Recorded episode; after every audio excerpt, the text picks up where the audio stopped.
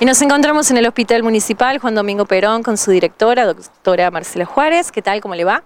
¿Qué tal? Buenos días, ¿cómo les va?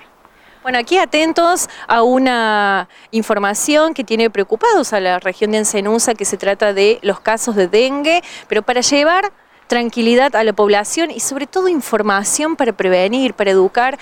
Doctora, ¿qué es el dengue? Bueno, el dengue es una enfermedad viral y lo importante de acá es que es transmitida por un mosquito. El mosquito es el Aedes aegypti, que es el vector, o sea, ese mosquito lo tenemos en la zona, por eso el tema de cuidarnos del mosquito y de ir haciendo prevención. Eh, hay casos en Balnearia, casos en Arroyito, casos en Montecristo, y como nosotros tenemos ese mosquito, la idea es empezar a prevenirnos. Bien, doctora, ¿cuáles son los síntomas que, este, de acuerdo a las franjas etarias, es decir, a las edades, se pueden manifestar? Bueno, se puede manifestar en cualquier edad, ¿no es cierto? Y los síntomas más importantes son fiebre alta, dolores musculares, dolores detrás de los ojos, dolor de las articulaciones, pero es como yo les digo, no es que me duele un poquito, sino duele duele como una gripe. El que ha tenido una gripe sabe cómo es el dolor muscular. Puede haber náuseas, puede haber vómitos, eh, dolor de cabeza y pequeñas manchitas en la piel que pueden ser como consecuencia de hemorragias, lo que llamamos púrpura, petequia, hemorragias nasales, hemorragias en las encías. Esos son los síntomas, lo que tenemos que tener eh, atención, prestar atención y siempre el antecedente de haber viajado a un lugar endémico, como en el caso del paciente balneario que había viajado a zonas de Brasil. Entonces, ahí tenemos eh, que hacer mucho hincapié. ¿Por qué? Porque nosotros tenemos estos casos, han sido todos casos importados, o sea, aparentemente nuestro mosquito está libre del virus, pero ¿cómo se contagia ese mosquito? Picando y alimentándose de una persona enferma. Entonces se pica ese mosquito y a partir de ahí empieza a transmitir la enfermedad. Bien, eh, doctora, ¿ha habido consultas? Porque es como que también a todos les eh, empieza a doler un poquito el cuerpo, tienen fiebre y empieza como esta cuestión de duda, de inquietud, de preocupación ante este flagelo.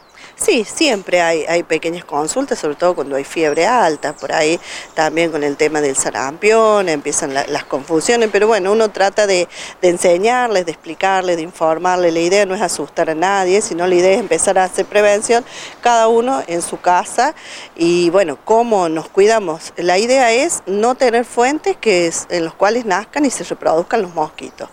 Este mosquito es un mosquito de hábitos eh, peridomiciliario, en el domicilio le gusta, está escondidito durante el día y aparece al amanecer y al atardecer.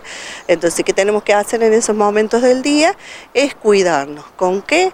Con repelentes, eh, eh, tabletas de mosquito, espirales, eh, los niños, los tules, si salimos a pasear con un niño, en el cochecito, en el changuito, un tulcito, mangas largas para evitar que nos piquen los mosquitos, mangas livianitas.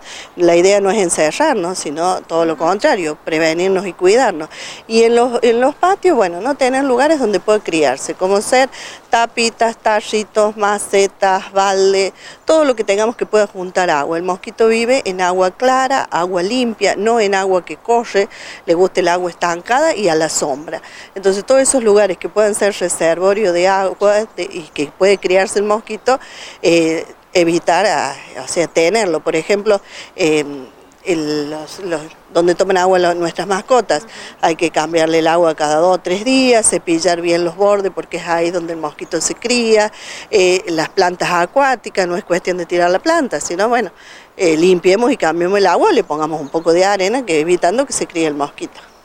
Bien, doctor, esto que menciona es sumamente importante porque es la prevención que cada uno puede hacer desde su lugar, el mantener limpios los sitios baldíos, los espacios, es una sumatoria de voluntades que hacen un resultado interesante, ¿no? Sí, es la única forma de hacer prevención, ya que no tenemos vacuna contra el dengue. Entonces la única forma de prevenir es que evitar que, que se, se, reproduzca este mosquito y cuidarnos nosotros cuando salimos donde hay mosquitos.